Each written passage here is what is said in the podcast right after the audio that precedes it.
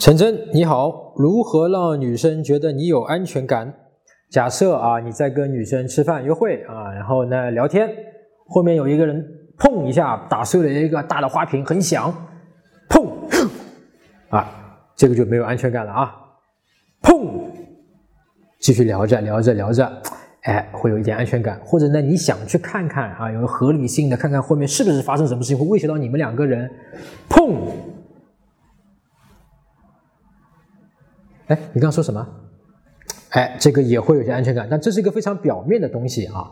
那么更常见的，我们男生容易犯的一个错误是这样：对女生过度的一些评判啊。女生跟你说了一件什么事情，然后你就说啊，这个事情好啊，这个事情不对，你应该怎么怎么怎么样啊。你得跟女生说你应该怎么怎么样的时候，就会让女生觉得跟你在一起没有安全感。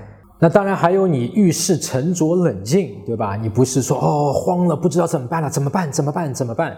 那么从一些小细节上面，比方说啊，你去一个饭店点菜，你知道点什么菜，对吧？你知道该去哪里，你知道该怎么做，这些细节上面都会给女生有安全感。当然，我们这边也讲很多了，对吧？我们在那个迷上我教程里面有很多的篇幅去讲这个安全感。